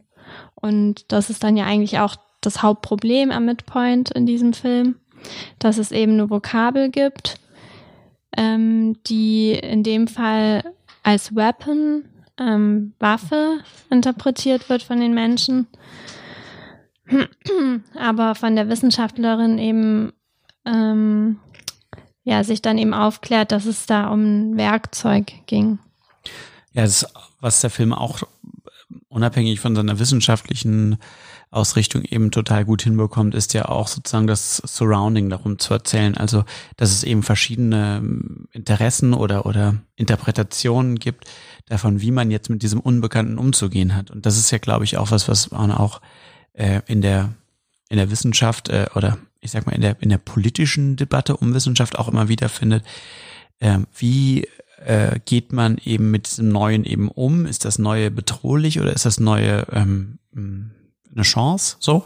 Und äh, das sind eben diese beiden Kräfte, die auch auf äh, die Hauptfigur in dem Film wirken, mhm. also im Wesentlichen dann eben in, in, in Persona der der äh, Army, ja, die äh, eben die ganze Zeit die Sorge hat, dass äh, das eine feindliche Macht sein könnte, während ja, die Hauptfigur Louise oder wie reagieren verschiedene politische Systeme auch darauf. Ja, mhm. während Louise selbst die Hauptfigur sehr stark das Gefühl bekommt, auch weil sie ja im Kontakt mit diesen Außerirdischen steht, dass die keine feindlichen Absichten haben, sondern eigentlich freundliche Absichten, aber sie muss es auch beweisen können. So und ähm, darum, ja, darum dreht sich dann eben der Film. Hm. Und da ist eben auch die Figur der Wissenschaftlerin wunderbar gezeichnet, finde ich, weil sie einerseits eben diese ganz normalen menschlichen Gefühle wie Angst oder ja auch Neugier und so verkörpert, aber auf der anderen Seite eigentlich nie aufhört, was für Wissenschaftler wahrscheinlich sehr typisch ist, eben so methodisch und systematisch zu arbeiten Und so Schritt für Schritt, alle drängen sie, aber sie weiß, wir müssen diese Schritte gehen, um zu dem Ergebnis zu kommen. Wir können jetzt nicht irgendwelche Schnellschüsse machen, so werden wir nie eine Sprache lernen. Und das ist total nachvollziehbar, wenn man das anschaut. Aber es ist auch ähm, interessant, wenn man es guckt, hat man schon das Gefühl, diese Figur ist, ist im Vergleich zu anderen Figuren in Filmen, die Wandlung, die sie macht, ist relativ klein eigentlich. Also sie ist von Beginn und am Ende verglichen ähnlicher als andere Figuren in Filmen. Und das, äh, sie muss, natürlich, sie hat auch schon eine Entwicklung zu machen und so, aber die ist minimaler, als man das normalerweise so kennt. Und das, ah, ja. das finde ich halt interessant, dass das gerade für diese Figur der Wissenschaftlerin gilt, weil man da heraus ableiten könnte, dass sie im Grunde genommen alle Tools, die sie braucht, zu einem großen Teil eben auch schon zu Beginn eben besitzt in Form ihrer wissenschaftlichen Herangehensweisen. Ja, das stimmt. Aber auf der anderen Seite bedient sich ja da der Film eine total spannende Dramaturgie, eben, dass er ja in dem äh, in der Eröffnungssequenz was erzählt, was wir als Backstory wahrnehmen, nämlich da, den Tod ihrer Tochter, der aber tatsächlich ein Flash-Forward ist. Und also es ist einfach das Beste, was in einem Film passieren kann, finde ich, dass er die These, die er vertritt, ja auf die Person, die diesen Film sieht, selbst anwendet, weil man einfach diesen Konventionen unserer linearen Wahrnehmung folgt und sofort denkt, okay, das ist davor passiert alles, was wir dann mit ihrer Tochter sehen, sind auf jeden Fall Flashbacks und man dann anfängt eben die Sachen in diese Figur hinein zu interpretieren. Also diese geringe Entwicklung, die du da gerade beschreibst, liest man ja in dem Film die ganze Zeit als ihre Trauer und ihre Erstarrung. Und am Ende des Films merkt man eben, ah, auch mein Denken ist durch Linearität und durch die Sprache ähm, und durch Konventionen geprägt. Und das waren keine Flashbacks, das waren Flashforwards. Ja. Ja. Den Ausschnitt, den wir jetzt gerade gehört haben, ähm, ist übrigens ähm, ein gewisser Sonderfall im Film, weil das ist eine, zwischendurch so eine Montagesequenz. Ich habe die auch noch ein bisschen zusammengeschnitten, die ist eigentlich noch länger. Ähm, und da wird, werden wir als Zuschauer auch einmalig im Film, das passiert sonst eigentlich nicht, auch direkt angesprochen. Und ähm, das äh, finde ich auch insofern interessant, weil man hier eben dieses Stilmittel dieser Montage nutzt, um äh, wesentliche Informationen, die man dem Zuschauer mitteilen möchte, jetzt ihm zu erklären, ohne dass man, wie wir das eben bei Interstellar äh, den, den Fall mehrmals hatten und im Film bei Interstellar gibt es noch mehr dieser Szenen, das in so einen merkwürdigen Infotalk zwischen den Figuren packen muss. Ähm, also man hat ja sozusagen bei Interstellar das Problem, dass man sich nicht vorstellen kann, dass Astronauten, die sich tagtäglich damit beschäftigen, sich genau mit diesen Fragen jetzt so komisch unterhalten. Und hier hat man eben die Möglichkeit, dadurch, dass wir als Zuschauer direkt angesprochen werden, diese nötigen Informationen, die man, die der Film, Filmerzähler glaubt, uns geben zu müssen, was mit Sicherheit auch stimmt, ähm, durch diese Art der äh, filmischen Narration eben effektiv an uns heranzubringen. Hm. Ja, es wäre komisch gewesen, das im Dialog zu lösen. Es ist auch sehr viel Information, was mhm. da kommt. Und es ist eine super, wenn man sich einen Film anschaut, gefällt einem diese Montage. Also mir gefiel die total, als ich das gesehen habe. Weil man, ja. man klebt da an deren Lippen, weil man das auch so spannend findet. Das ist dann auch alles untermalt mit den entsprechenden äh, Bildern dann, wie sie eben Stück für Stück sich äh, diesen, diesen Aliens, äh, dem Verständnis der Aliens dann nähern. Ähm, ja, und äh, da, dadurch können sie aber, glaube ich, auch, dass sie so ein Element im Film drin haben, halt den Rest der Dialoge zwischen den Figuren halt auf einem weniger infolastigen Level halten, weil es dann viel mehr darum geht, eben ähm, in den Situationen zu sein und ich sag mal, die, die Gefühle und, und Ängste und Sorgen dieser Figuren in der Situation zu erzählen, anstatt jetzt, okay, nochmal dem Zuschauer mit dem Schild zu, zu zeigen, was eigentlich gerade der Stand der wissenschaftlichen Ermittlungen so ist. Hm. Ich weiß jetzt auch nicht, ob ich das so wahrgenommen habe, dass ich da direkt angesprochen wurde, sondern ich dachte, das sind auch so deren Ergebnisse, die sie halt so ja, nach so draußen Bericht. geben ja, ja. oder das, so. Das, das meine ich, genau. Also ist jetzt nicht, ähm, dass die vierte Wand in dem Sinne durchbrochen wird, mhm. aber es ist halt eben kein Dialog zwischen den Figuren, so, sondern es ist so ein bisschen mhm. das, was man halt jemand Dritten erklärt, der kein Wissenschaftler ist, so offensichtlich, weil sie bringen dann ja auch ganz viele Beispiele da drin, ähm, die, die das einfach so sehr, ähm, äh, sehr, sehr gut verständlich machen, äh, einem, einem Laien sozusagen. Mhm. Und das, ja, sie mussten es an der Stelle, glaube ich, auch einfach dann verkürzen, weil der Film lässt sich ja sehr viel Zeit, in seinen zweiten Akt zu kommen und ähm, auf die Heptapoden zu treffen und dann zu beginnen, mit ihnen zu kommunizieren. Und von mir aus hätte auch der ganze Film nur darüber gehen können, wie sie mit denen reden. Aber naja, wäre dann vielleicht für viele Science-Fiction-Films doch nicht so. Was ich auch schön fand hier in dieser Sequenz, was wir hören, und im Film spielt es auch eine Rolle, ähm, ist auch dieser kollegiale Ansatz. Also er gibt, sagt ja einmal, wir haben es unseren pakistanischen Kollegen zu verdanken, dass wir dies und jenes rausgefunden haben. Und das ist zum Beispiel auch was, was ich in Filmen oft vermisse. So dieser, ähm, der uns von Wissenschaftlern immer wieder geschilderte Zusammenhang, dass Wissenschaftler eigentlich nie alleine irgendwas machen, sondern dass die immer, zumindest mal in ihren Teams, aber mhm. auf jeden Fall ganz, äh, das ist ja eigentlich die, die Funktionsweise von Wissenschaft, aufeinander sich beziehend arbeiten. Also was weiß ich, der eine Wissenschaftler stellt halt die These XYZ auf, äh, drei Jahre später kommt halt jemand anderes und sagt, ich untersuche das nochmal neu und mit einer anderen, äh, einem, vielleicht ein anderer Ja, das, aber ja. dass der Film das eben aufgreift. Aber und das, das ist auch ein Problem für Filme natürlich, weil man hat schon gerne diese eine Hauptfigur, die man so auf ihrer Reise begleitet. Wir haben ja auch schon darüber gesprochen, dass ähm, es dann total erfrischend ist, wenn ein Film sich das dann auch traut, das zu erzählen. Also wir sind ja auf Contagion gekommen, wo. Ich glaube, da ist Contagion, aber ich weiß nicht genau. Stimmt. Das müssen wir unsere Englischlehrerin mal fragen. um, ja, der eben dann sich so fragt, was wäre wirklich, wenn so eine Seuche ausbrechen würde und wie viele verschiedene Departments mit verschiedensten Funktionen wären daran äh, beteiligt und denen dann so folgt. Ja. Aber selten. Ja. Meistens reist dann ein Brad Pitt oder sonstiges durch die ganze Welt. Und macht alles und allein. Macht alles. Ja, genau. Ja, das ist also hier, finde ich, äh, finden sie einen guten Spagat dafür, weil es gibt halt schon ganz klar diese eine Hauptfigur, aber der Film nutzt oft die Gelegenheit, wenn er die Chance dazu hat, auch das zu betonen, dass ja, sie in einem Team eben, arbeitet ja. und dass es andere Wissenschaftler auf dem Rest der Welt gibt, die auch Dinge herausfinden. Ja, und sie hat eben diese ganz spezielle Aufgabe. Also sie muss ja jetzt nicht gleichzeitig rausfinden, aus welchem Material äh, ist deren Raumschiff oder so. Sie muss einfach mit versuchen, mit ihnen zu kommunizieren. Was ich auch noch äh, toll fand, war, dass wir haben das dann ja auch unseren Eltern und so weiter in den Film gezeigt. Irgendwie hat der Film jedem, mit dem wir den zusammen geschaut haben, ja gefallen. Und dabei haben einige den nicht mal verstanden. Also ja. der Clou ist am Ende gar nicht rausgekommen. So zum Beispiel das wird alles erst noch passieren mit ihrer Tochter, aber trotzdem waren irgendwie alle total angetan von dieser. Ja, der Film macht einfach eine extrem gute Leistung darin, äh, das halt spannend aufzuladen, dass man dem zuschauen möchte, was passiert hier gerade. Also, und der legt ja auch so einen ganz großen Detailwert darauf, so diese, oder legt einen großen Wert auf seine Details.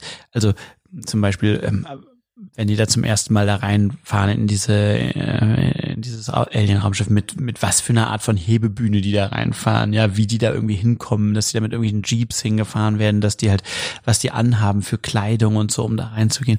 Also das ist irgendwie das ist einfach faszinierend, sich das anzuschauen, weil man irgendwie haben sie das geschafft, einem das Gefühl zu vermitteln, dass das wirklich so sein könnte, wenn das so wäre. Also wenn wir Außerirdische treffen, dann wird das wahrscheinlich irgendwie so sein. Hat man so mhm. das Gefühl. Und das ist echt eine unfassbare Leistung, finde ich, weil ähm, auch die am Ende des Tages mussten das ja alles ähm, annehmen. Ja, also es gibt eben keinen Referenzfall dazu, wie man halt mit sowas umgehen würde. Und irgendwie schaffen sie einem das Gefühl zu vermitteln, ja, genau so wäre das wohl.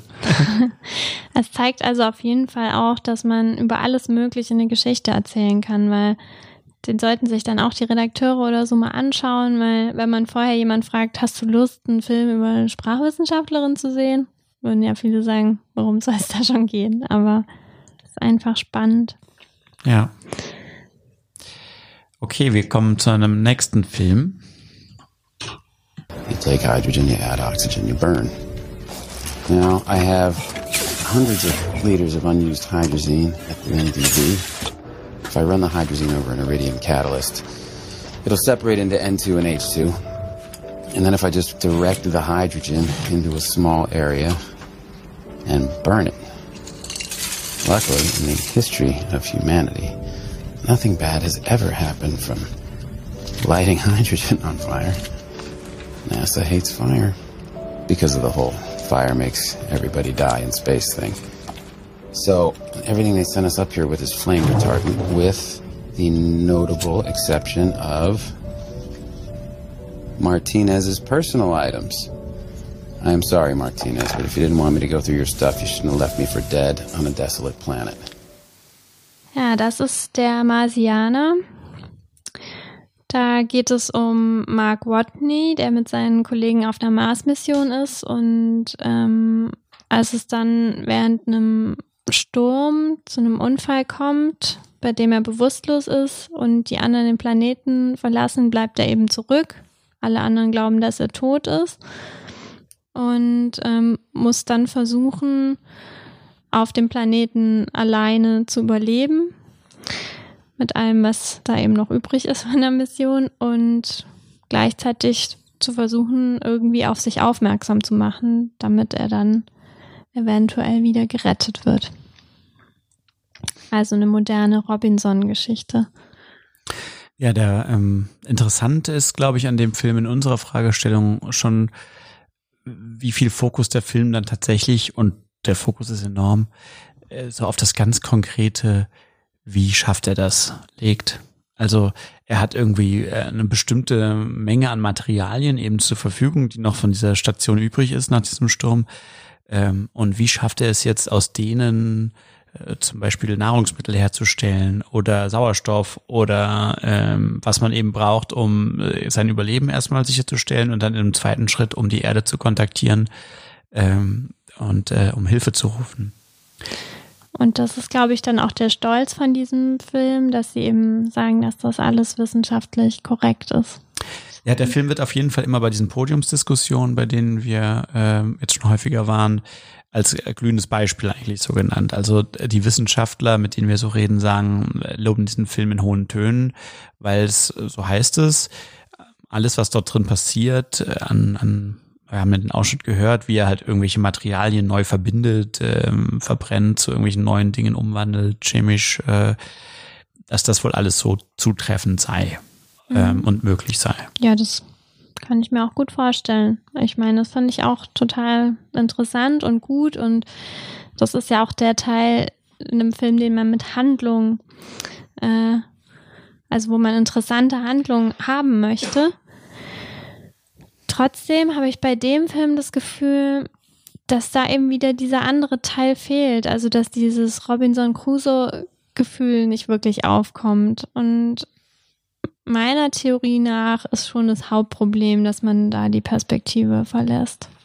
Ja, es also gibt immer wieder diese Cutbacks zur Erde, wie ja. da jetzt äh, die, die Mission Sowohl geplant zur Erde wird. als auch zu der restlichen Stimmt. Crew von seinem ja, Die auf dem Rückflug Schiff. sind, die sich dann äh, entscheiden, wieder umzukehren und ihn halt nochmal einzusammeln. Und das spielt im, im relativ viel tatsächlich auf Erde Total. und, äh, und ja. auf dieser Mission, weil auch dort sind dann Hindernisse äh, zu überwinden und erst glaubt dann den äh, keiner. Das muss dann erstmal entdeckt werden, dass ja. er da äh, mit, mit äh, der Kamera winkt und noch lebt. Und dann glaubt den Mitarbeitern niemand, die das gesehen haben ja. und dann müssen die erst dafür sorgen, da muss Geld äh, geraced werden und da werden x Figuren eingeführt, so wo man so denkt, ist es eigentlich nicht ein Film über einen, der alleine ist, komplett? Ja. Er ist ja eine Literaturumsetzung, ne? Jetzt haben wir den Roman natürlich beide nicht gelesen, da könnte ich meinen Vater fragen, der den ja ganz toll findet. Kann natürlich auch damit zu tun haben, weil in einem Roman ist funktioniert das vielleicht nochmal anders. Ne? Ist doch egal. Ja, natürlich ist das egal, aber äh, man hat ja oft das Problem bei Romanumsetzungen, dass die Machenden sich möglicherweise nicht so frei davon im Stoff machen können oder wollen, wie es nötig wäre, um dann geeigneten Film daraus zu machen. Ja, aber ich konnte es im Film wirklich nicht nachvollziehen. Also wo ist die Spannung, wenn einer versucht, äh, auf sich aufmerksam zu machen, wenn man auf der anderen Seite schon sieht, dass es funktioniert. Ja. Wirklich schade. Ja. Und man hetzt irgendwie so durch diesen Film durch und es wäre, ja, also keine der Figuren, ich meine, das ist auch voll krass besetzt, da die Crew. Irgendwie die Jessica Chastain, Kate Mara so und sonst Sie spielen da nur so Leute, die da so sich einmal entscheiden, wieder zurückzufliegen. Ja. ja. Ja, ich glaube, ein zweites Problem, das ich mit dem Film hatte, das hat aber mit der Wissenschaft eigentlich auch nichts zu tun, ist schon seine Figur auch. Also, das hat man jetzt in dem Ausschnitt auch schon so ein bisschen gehört. Er ist halt als Typ einfach äh, extrem lakonisch und der Film hat auch so einen, so einen merkwürdigen Erzählton, der so teilweise humoristisch ist. Also, ähm, die Musiken, die dann da eingespielt werden, sind dann, äh, machen das Ganze schon so ein bisschen so, äh, ja, so Abenteuerfilmmäßig, aber eben nicht so auf so eine große Spannung gebürstet, gelingt es jetzt und stirbt er oder lebt er, sondern er hat dann immer irgendwie noch so den äh, kecken Spruch auf den Lippen, um, um seine, so einen Galgenhumor die ganze Zeit. Äh, das, das macht ihn, das lässt es, mir fiel das schwer, sich mit ihm zu identifizieren, in seine Schuhe zu steigen, weil ich irgendwie immer das Gefühl habe, dass er wie so eine Rolle spielt vor sich selbst oder vor wem auch immer, um mhm. dann auch so den coolen so abzugeben, so, obwohl die Situation eigentlich echt ziemlich äh, aussichtslos natürlich für ihn ist. Ja.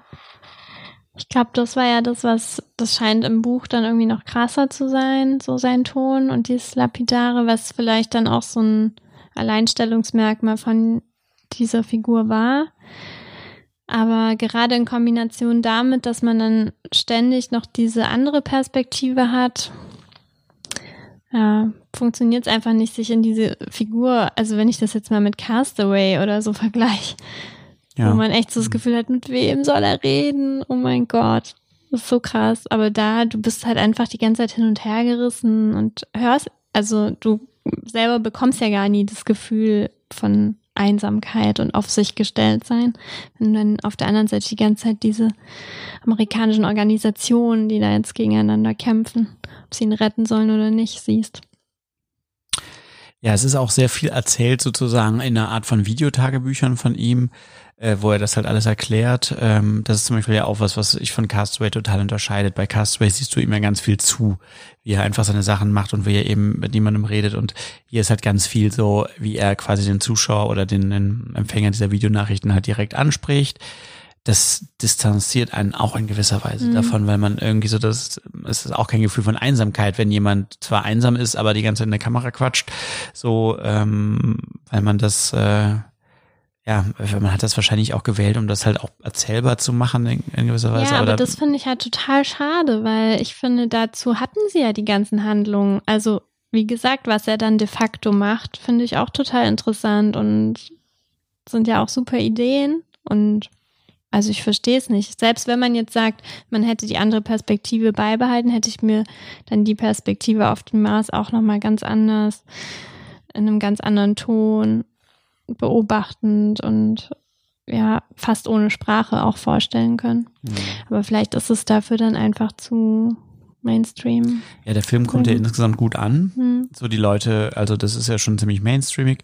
Und es ist ein bisschen so ein gute Laune-Film irgendwie. Wir sind ja halt immer rummeckern irgendwelche Filme, die tausend Millionen erfolgreicher sind.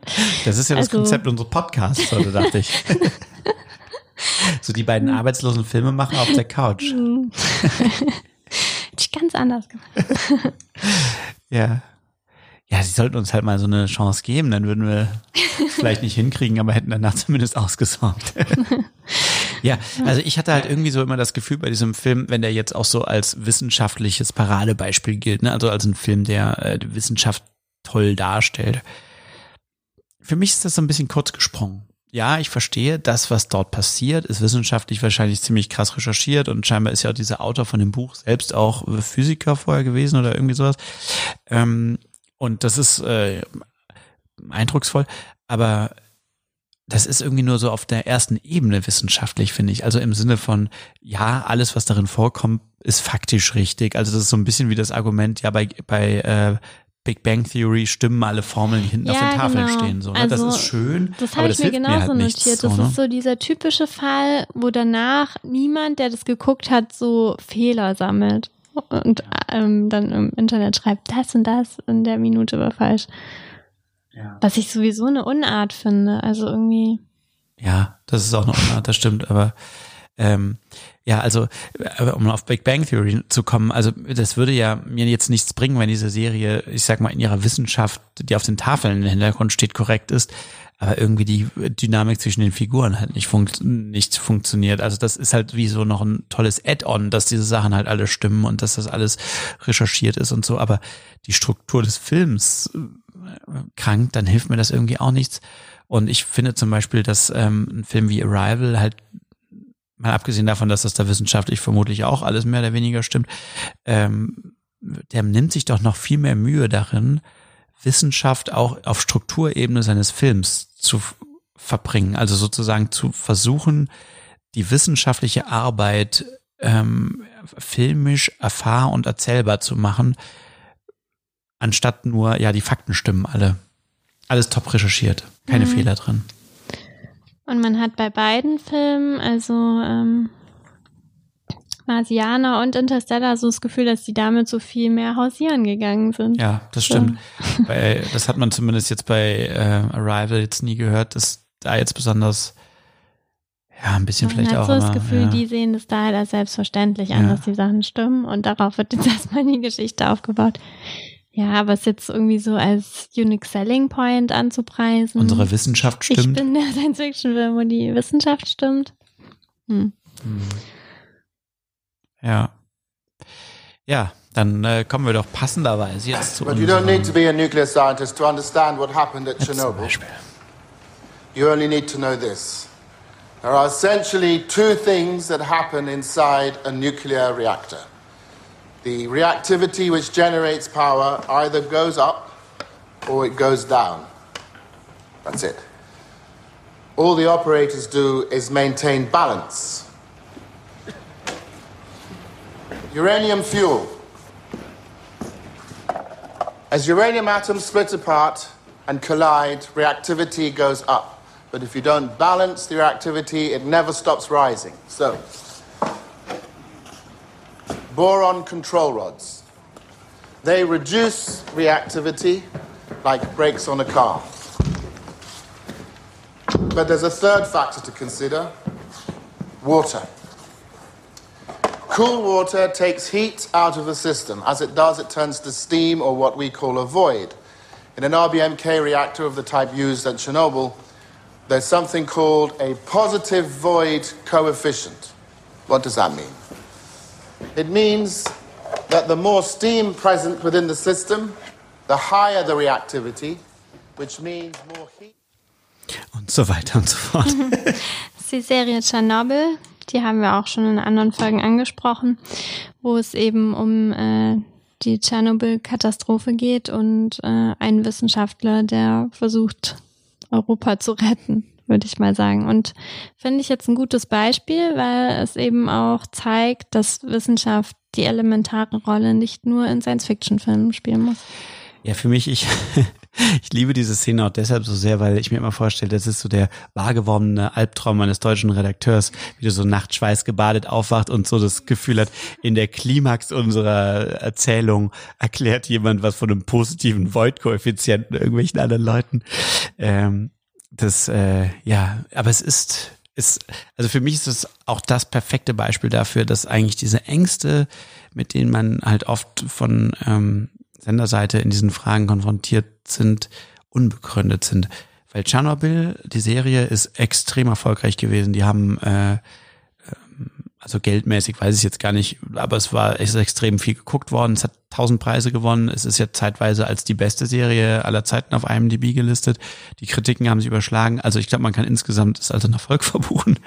Und der, die finale Konfrontation dieser Serie findet am Ende in einem Gerichtssaal statt, in der ungefähr 30 Minuten lang, das ist nur ein ganz kleiner Ausschnitt davon, die Hauptfigur den uns, den Zuschauern und den Anwesenden im Gerichtssaal erklärt, wie ein RBMK, RBMK-Reaktor funktioniert. Äh, und das ist mega spannend. Es ist total krass. Also man hätte niemals vorher gedacht, wenn das einem jemand sagen würde, so ja, okay, in, in der finalen Konfrontation wird euch erklärt, wie der Reaktor funktioniert, dass das einen von, von den Socken hauen würde. Aber es klappt, es funktioniert. Und das ist einfach ein Beispiel, meines Erachtens nach das perfekte Beispiel dafür, dass es einfach auf die Frage ankommt, wie man es erzählt. Ähm, und äh, dass deswegen diese Ängste äh, unbegründet sind. Ja, und das ist eben auch ein Einlösen, weil es einfach auch die Frage ist, die da am Anfang etabliert wird und man erleichtert ist, als man endlich die Antwort dafür bekommt. So. Ja, die ganze Serie ist ja, und das ist, glaube ich, eine der schlausten Sachen, die man dort gemacht hat, wie eine Art Krimi aufgebaut eigentlich. Also, oder ein Who Done It, ja, klasse. Also, was ist passiert dort?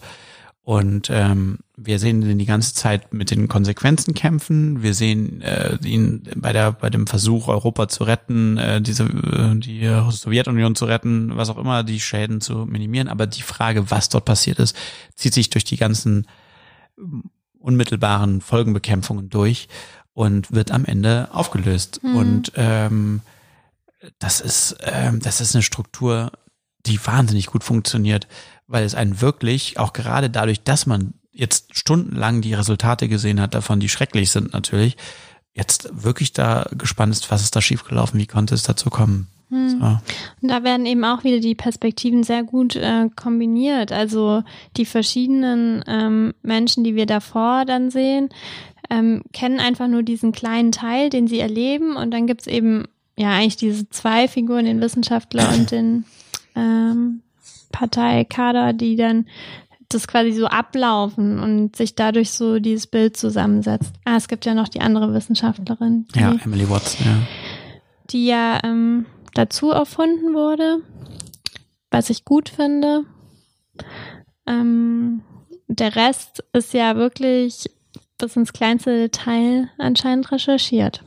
Ja, es ist, also man, das ist auch ein, ein, ein Klickempfehlung, mal im Internet sich das mal anzuschauen. Da gibt es auch so Gegenüberstellungen. Die haben, das ist äh, crazy, äh, wie nah man sich dort versucht hat, an, dem, an den echten Begebenheiten zu orientieren. Also das geht bis hin zu den Farben und Strukturen der Vorhänge in diesem mhm. Gerichtssaal zum Beispiel. Ja, äh, äh, die Kabel der Mikrofone haben, die da halt, äh, die da runterlaufen, haben sie genau genauso gemacht. Ja. Ich finde das, wie gesagt, das, das ist alles, äh, das macht für mich keinen guten Film aus, wenn das alles stimmt. Aber wenn es halt zusätzlich zu einem guten Film noch stimmt, dann ist es irgendwie umso toller. Und das zieht sich eigentlich durch die ganze Serie. Also es sind, ähm, die haben einige Sachen verändert. Es sind aber ja, hauptsächlich Kleinigkeiten. Ich aber auch mega witzig. Das habe ich auch in Interviews gelesen, dass er dann äh, Craig Mason ähm, direkt dann noch zu, zu, Sky gesagt hat. Und dazu mache ich dann aber noch einen Podcast, wo ich dann noch erklären will, warum ich irgendwas geändert ja, habe. Das ist auch interessant anzuhören, auf jeden Fall. Die, die, reden die ganze Zeit nur darüber, was jetzt stimmt und was nicht. Und was, äh, was sie sich halt noch jetzt so dramaturgisch noch dazu gedacht haben. Es ist aber sehr wenig. Also es ist im Wesentlichen die größte Änderung ist eben, dass sie halt alle ähm, scheinbar haben halt äh, äh, diesen, diesen Hauptwissenschaftler Legasov eine ganze Hundertschaften von Wissenschaftler unterstützt und beraten und betreut in den verschiedensten Gewerken. Und die quasi diese wissenschaftliche Community haben sie halt in eine Figur zusammengefasst, die eben dann von Emily Watson gespielt wird. Das ist die größte Änderung eigentlich, die sie vorgenommen haben. Ja, aber ich glaube, es war wirklich sehr wichtig für ihn, da er eben selber jetzt nicht aus der Sowjetunion ist, ähm, dass er halt wollte, dass er dadurch zeigen kann, wie ernst er das nimmt. Und das ist jetzt nicht irgendwie so ein, wie hat er das genannt, so ein USA-Fiebertraum der Sowjetunion ist. Mhm. Ja.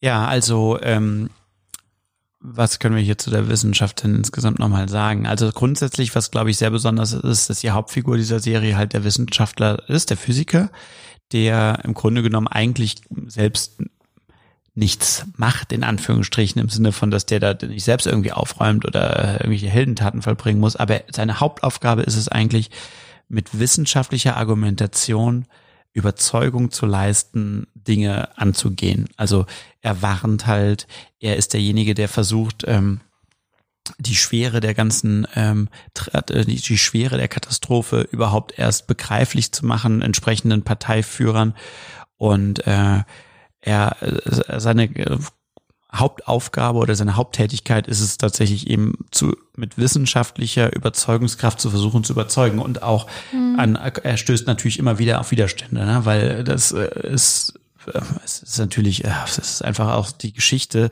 erzählt ja manchmal die besten Geschichten. Es ist halt auch die größte Herausforderung für jemanden, der natürlich überzeugen muss, sind Leute, die sich nicht überzeugen lassen wollen, weil sie eben eine andere Agenda haben, nämlich zum Beispiel Russland nicht doof dastehen zu lassen.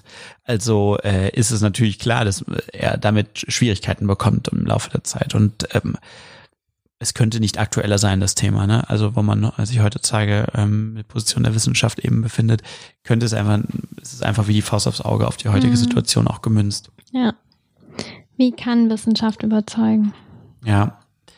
Und demnach ist halt auch quasi die letzte, äh, die große finale äh, Konfrontation eben in diesem Gerichtssaal, in dem er versucht darzulegen, ähm, dass, äh, also es gibt eben Bestrebungen sozusagen vor allem aus offizieller russischer Richtung, das Ganze ähm, den, äh, den, den Bedienern im Kontrollraum zuzuschieben und zu sagen, ja, die haben das halt falsch gemacht und äh, sozusagen so Individualopfer zu bringen.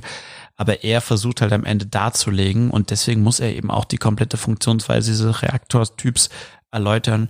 Er versucht eben darzulegen, dass es systemische Mängel sind, dass man halt sozusagen bei der Konstruktion dieser Reaktoren gespart hat, äh, aus politischen Gründen und dass ähm, hier eine Gefahr weiterhin bergen und dass, wenn man das nicht ändert, ähm, äh, sozusagen Tschernobyl jederzeit wieder passieren könnte. Es sind auch Bedienungsfehler natürlich dort äh, zuhauf passiert, aber das Grundproblem ist eigentlich, dass dieser Reaktortyp als solcher mangelhaft ist aus Kostengründen. Und das ähm, muss er am Ende versuchen darzulegen und das ist tatsächlich in der Realität so auch gewesen. Also das ähm, diese ähm, seine seine äh, Aktivität und natürlich unterstützt von vielen Wissenschaftlern, die das mitgetragen haben, auch dazu geführt haben, dass diese Art von Reaktoren dann ähm, auch äh, umgebaut und modifiziert wurden in der Sowjetunion. Ja. ja, und es erzählt also einen wichtigen Aspekt der Wissenschaft, nämlich dass im besten Fall die Wissenschaftler sich eben der Wahrheit verpflichtet fühlen und die Wahrheit dann auch höher steht als sie selbst. Und ja, er macht es und wird danach kaltgestellt und er bringt sich auch am Ende um. Aber das, was er eben rausgefunden hat, bleibt dann bestehen. Beziehungsweise, Bis heute, ja. ja. Also aus diesen, ja aus diesen Erkenntnissen, die man dort versucht hat zu vertuschen, also sind bis heute äh, die wesentlichen, ähm, also die moderne Atomreaktoren haben eben genau daraus äh, ihre, ihre Learnings gezogen, die ja. er dort veröffentlicht hat. Okay, schön. Aber trotzdem ist auch die Frage, hat es wirklich was gebracht? Weil ähm, Studien haben ja auch gezeigt, dass damals in Russland äh, 1990, glaube ich, ähm, nur noch 15 Prozent äh, überhaupt Atomkraft wollten und nach 30 Jahren sind wieder weit über die Hälfte dafür und es werden neue Reaktoren eröffnet und gebaut und auch in anderen Ländern werden russische Reaktoren gebaut und ja, ich glaube, das ist die große Kernfrage der Wissenschaft. Die Kernfrage. Wie passend. ähm, ja, kann man die Menschheit überzeugen? Ja.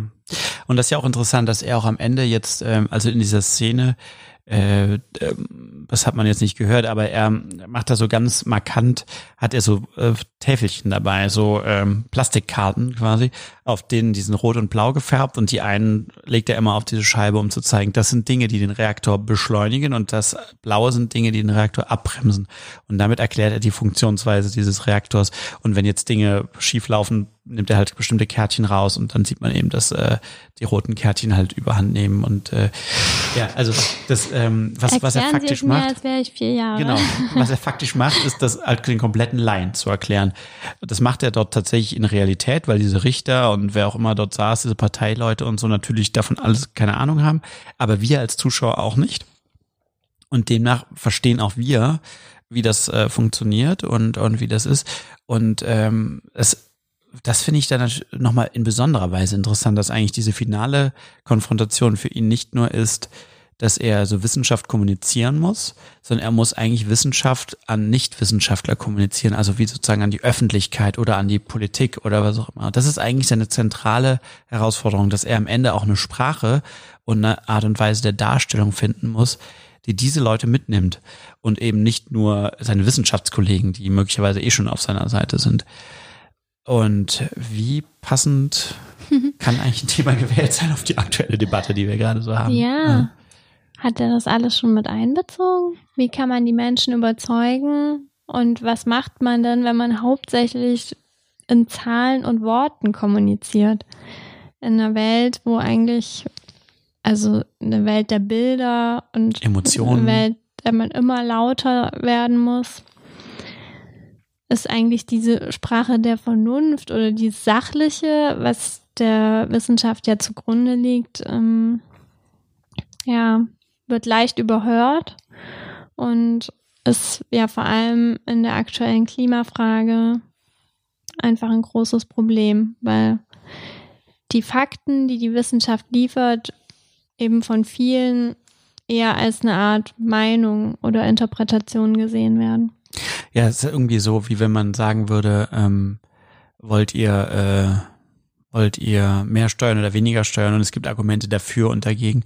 Und man hat doch im Moment so das Gefühl, dass Wissenschaft wie so Argumente dann genannt werden. Also als würde man die auf die eine oder die andere Waagschale werfen und dass man der Wissenschaft irgendwie abspricht, was sie eigentlich aber haben sollte, wie so eine äh, Über Überfunktion darüber. Also sozusagen die Wissenschaft mit ihren Erkenntnissen sollte ja über den Argumenten liegen und die Argumente sollten sich daraus ableiten und nicht die Wissenschaft selbst als Argument für eine der beiden Seiten gewichtet werden, was dann nämlich eben auch bedeutet, dass wenn auf der anderen Waagschale halt einfach mehr liegt, die Wissenschaft einfach überstimmt wird oder so, ja. Und das ist ja, ja so hat sich das auch in Talkshows oder so, die ja. man angeschaut hat, angefühlt. Also meistens saß da so ein relativ ruhiger und sachlicher Wissenschaftler oder Wissenschaftlerin, die dann halt eine von sechs Stimmen in diesem Gespräch waren und sicher nicht die lauteste. Ja. Also Kathleen Felter, die ähm, eine Drehbuchautorin, Showrunnerin aus Amerika, die auch Teil dieses äh, dieser Veranstaltung in Köln war, die hat halt auch nochmal den Blick aus der amerikanischen Perspektive dargelegt, wo das natürlich alles nochmal viel krasser gerade ist. So, ne? Also, und da mhm. ist es mhm. halt im Moment scheinbar so, dass, das kriegen wir auch so ein bisschen mit, dass eben die äh, Trump-Regierung halt Wissenschaft generell als was äh, be betitelt und bezeichnet, was sozusagen aus dem linken Lager kommt. Also als wäre das Wissenschaft. so ein bisschen, ja. Und ähm, ich habe das letzt auch in einem Text gelesen, dass ähm, es scheinbar so war, dass eigentlich die Republicans, also die, äh, die Konservativen in Amerika, eigentlich Umweltschutz bei denen immer sehr hoch angesehen war und auch zum Beispiel George Bush noch, also äh, der spätere, ähm, äh, teilweise auch ähm, sehr äh, große Anstrengungen in bestimmten Naturschutzbereichen gemacht hat. Und das aber im Grunde genommen der entscheidende Turning Point dieser Film von, ähm, ach, wie ist er denn? Al Gore, ne? Al Gore gewesen ist, äh, der sich ja so stark für den Klimawandel, äh, also für die Vermittlung des Klimawandels eingesetzt hat und eben auch diesen Film gemacht hat äh, der ja äh, zum ersten Mal auch ähm, wesentlichen äh, Aufsehen damit erregt hat mhm. und das im Grunde genommen unbequeme Wahrheit, genau so heißt er, danke. Ähm, und dass das sozusagen dazu geführt hat, da er ja nun mal der linke Kandidat war, also der, der, der, der äh, demokratische Kandidat, dass sozusagen das Thema Umweltschutz und Klimaschutz sozusagen ins linke Lager gerückt wurde, weil man das eben sehr stark mit seiner Person jetzt identifiziert hat. Und das finde ich ist natürlich eine Situation, vor der man da steht, wo man nur die Hände über den Kopf zusammenschlagen kann. Da ist jemand, der sich wirklich für dieses Thema engagiert und der auch wirklich ganz viel geleistet hat dafür, weil er eben mit diesem Film zum ersten Mal Millionen, vielleicht Milliarden Leute für dieses Thema überhaupt sensibilisiert hat. Und am Ende des Tages kann man aber in Frage stellen, ob sozusagen der der Summen, in der Summe äh, am Ende der Bewegung damit auch ein ganz großes äh, Kette ans, ans Bein gelegt hat, weil nämlich eben plötzlich nur mal für die nächsten x Jahre äh, mhm. republikanische Präsidenten an der Macht sind, die ja. ähm, das eben jetzt plötzlich dadurch umso mehr abtun können, wobei man auch in Frage stellen könnte, ob Trump ansonsten großer Klimaaktivist gewesen wäre. ja, für uns als Filmemacher stellt sich ja auch so ein bisschen dann die Frage, könnte vielleicht Film ein Medium sein, um vielleicht Dinge bewusst zu machen, die durch Sprache schwer vermittelbar sind? Was ja oft auch gesagt wird, ist, ähm, dass äh, sozusagen der, der Klimabewegung oder, der, oder dem Thema Klimaschutz noch so ein eigentlich ein richtiges Narrativ fehlt. Und mit Narrativ wird dann oft gesagt, was denen eigentlich fehlt, ist ähm, die Erzählung davon, wie es gelingen kann. Also Dystopien gibt es zuhauf. Äh, und das wird ja auch immer in Artikeln, die man irgendwie liest, wird es auch sehr äh, deutlich stark äh, deutlich gemacht, ja, wenn wenn es wenn, wenn Trotzdem die Temperatur so, so steigt. so abstrakt. Also ja, die Fakten liegen da, aber ich glaube nicht, dass es irgendwie präsent, also es ist wahrscheinlich nicht vorstellbar.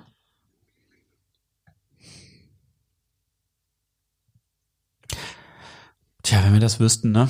wenn wir das wüssten. Also ich glaube, wir können auf jeden Fall eine Rolle in dieser ganzen Frage spielen, weil wir einfach eine Reichweite auch haben. Äh, also wir nicht, ja, wir sind nicht erfolgreich und sitzen auf der Couch. Aber unsere, unsere Branche oder unsere, unser Medium. Und äh, die müssen wir auch spielen, äh, diese Rolle, äh, so, so gut wir eben können. Ähm, aber es ist natürlich, es ist und bleibt schwierig, ne? Also es. Ja, man möchte auch keine dogmatischen Filme machen, finde ich. Aber ich finde es auf jeden Fall spannend und hoffe, dass ähm, in nächster Zeit viele Filme entstehen, die sich auch mit dem Thema befassen. Und ich meine, an Tschernobyl sieht man zum Beispiel, wie man das Thema total gut umsetzen kann, ohne da jetzt mit dem Zeigefinger zu stehen und sagen, passt mal auf. Ja, und irgendwie hat man trotzdem danach keine Lust mehr auf Atomkraft, was ja vielleicht auch äh, ein Resultat ist, äh, das gar nicht so unerwünscht ist. Ja, ja äh, Craig Mason hat ja auch gesagt, äh, die meisten sind danach zum Internet gegangen, haben auch selber nochmal alles nachrecherchiert und so. Ja. Das ist ja auch super, ja. dass das so einen Anreiz bietet. Ja. ja, wir haben jetzt diese Woche eine gute Nachricht bekommen, nämlich dass unser neues Projekt äh, eine Förderung zur Stoffentwicklung bekommen hat. Das heißt, der lange Abschied und befasst sich auch im weitesten Sinne äh, ja mit der Zukunft von unserem Planeten und spielt im Rahmen des letzten Gletschers in den Alpen und wird sich auch sehr mit der Frage befassen, wie ähm, Wissenschaft ähm, kommuniziert. Ja, das ist interessant, weil der Film durchaus in gewisser Weise einen experimentellen Ansatz, experimentellen Anführungsstrichen, das ist jetzt kein Experimentalfilm, aber das ist schon, äh, wenn dieses diesen Film geben würde, schon mal wieder reichlich ungewöhnlich eigentlich so für für äh, unsere Breiten hier. Äh, und dass er jetzt diese Förderung bekommen hat, ist für uns eine tolle Sache, eine tolle mhm. Chance, weil wir damit ähm, da jetzt die ersten Schritte auf jeden Fall gehen können und das Projekt dadurch auch interessant wird für mögliche Partner äh, in, in der Hoffnung, dass äh, wir das auch zur Umsetzung bringen können.